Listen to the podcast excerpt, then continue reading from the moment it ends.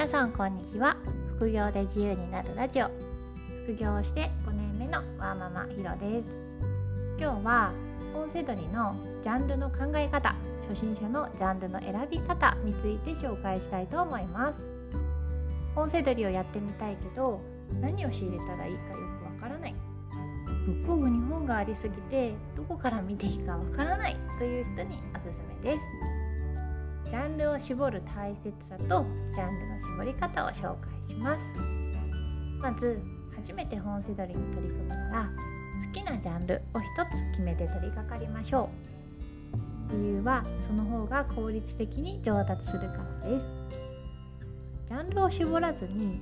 オールラウンドでやった方が早くたくさん利益が出るんじゃない？と疑問に思う方もいるかもしれません。ただジャンルを絞らないと広く浅く見るだけで利益が出る本の特徴やリサーチの考え方がちょっと身につきにくいんですよね。特定のジャンルで利益が出る出ないの違いがなんとなく分かるようになるまでリサーチしてみる必要があります。同じジャンルでリサーチした方が似たようなキーワードを見つけられたりシリーズものや出版社著者などの特徴が頭に入るのでおすすめです。また得意なジャンルができると結構自分の自信にもなって楽しく続けられると思います。取り組むジャンルを決める時に大切なことは自分の続けやすいジャンルを選ぶことです。手取りで大切なのは継続することなので続けやすいジャンルつまり自分の好きなジャンルで始めるのが効果的です。まずは好きなこと。興味のある分野を選べば楽しく続けられます。売れるまでに自分で読んで楽しんじゃってもいいんですよ。読書好きな人なら結構楽しめると思います。興味のない分野の本をリサーチするのって結構つまんないんですよね。例えば私が興味があるのは教育関係や哲学。言語学習文学論などの本でそのジャンルをリサーチするのはとっても楽しいです。でも鉄道とか車バイクなどのモーター系やカメラとかのなんかメカ系アニメの画集とかコミック本は興味が持てなくてちょっとリサーチが辛いです。だから、まあ、そのジャンルにも利益本はあるかもしれないんですけど私はリサーチしません。私の母にも仕入れを教えているんですが母は逆に小難しい本は苦手でハンドメイドなどのクラフト系の本をよく仕入れてきます。たくさんの分野で得意になる方がま利益は上がるんですけど全部の分野をやらなくちゃ稼げないってことはないのでまずは好きなところからやってみてはいかがでしょうか。一つ注意点としては利益本が見つかる確率っていうのはジャンルによって違います。利益が出やすいジャンルと利益が出にくいジャンルが存在するということです。だから自分が好きで興味があってなおかつ利益本が多いジャンルを選びましょう。利益が出やすいジャンルは結構たくさんあるので利益が出にくいジャンルを避けるということが大切です。それではここから利益が出にくいジャンルを4つ紹介します。1つ目がコミック小説新書本の単品売り。2つ目が女性の生き方コーナー。3つ目が刺繍や句集。4つ目が就活や公務員試験の資格本です。前提としてこれらのジャンルに全く利益本がないかというとそんなことはありません。見つけられる確率の問題です。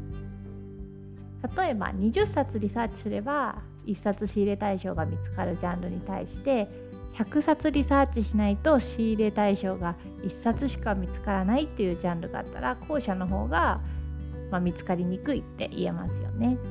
この見つかりにくいジャンルが先ほど紹介した4つです。特に初心者のうちは仕入れ対象を見つけるのが大変で見つからないとちょっと心が折れてやりたくなくなってしまいます。だから見つけにくいジャンルは避けるのが続けるコツです。前置きが長くなってしまいましたが利益が出ないジャンルを一つずつ確認していきましょう。利益の出にくいジャンル1つ目はコミック小説新書の単品売りです。コミックや新書小説は単価が安くて商品数が多いジャンルです。単価は、うん、1000円前後、まあ、コミックや新書は1000円以下ですよね。ブックオフの棚の面積からも分かるように商品数がとっても多いです。だから利益本があっても出会う確率が低くなります。ただ単品売りは難しいんですけどセット本なら比較的初心者でも利益が出しやすいです。セット本というのは全難関セットというのを全部揃えてセット販売すること。小説やコミックが好きで何店舗もお店を回ってセットを揃えられる人。車があったりたくさん持ち帰れる人はセット本は逆におすすめです。2つ目は女性の生き方コーナーです。そのコーナーの名前がどうかなっていうのも思うんですけどブックオフのお店のコーナーにもそういう名前があります。簡単に言うと恋愛系の本ですかね。モテるとか綺麗になる愛される恋愛を成功させるみたいなテーマの本です。パッと棚を見たらキラキラしてなんかピンク系が多い感じの棚のところです。こういう感じの本は定価が1500円以下ぐらいの安い本が多くてすぐ値下がりするのであんまり見なくて大丈夫です。その近くにあるスピリチュアル系は結構高いものもあるのであの区別して考えましょう。3つ目の刺繍や句集には利益が出る本でもなかなか回転率が悪くってそもそも Amazon にカタログがなくて出品できない本も半分ぐらいあります。高齢化社会だからか多分自費出版の本も多くってもうカタログがないからリサーチするだけもう時間の無駄だったりします。全く劇本がないかというとそうでもないんですけど文学作品はなかなかタイトルで利益が出る出ないっていう判別が難しいんですよね。だから効率よく利益本を見つけにくいのであんまり初心者にはおすすめしません。最後4つ目は就活や公務員試験の資格本です。毎年最新のもの何年度版っていうようなものが出るのはその最新のもの以外はすぐ値下がりするので利益が出ないです。これがもっとなんか専門的な資格で1冊4,0005,000円するようなテキストだったら前年度の本でも需要があるんですけどそういう一般的な就活系は安いので古い本は大した利益になりません。一生懸命リサーチしてもちょっと得るものが少ないかなと思います。逆に今紹介した4つ以外だったら割と何でもいけます。雑誌やムック本でもいいしビジネス書や実用書などセット本でもいいと思います。それぞれのジャンルにも細かくポイントやコツがあるのですがそれはまた今後お話ししますね。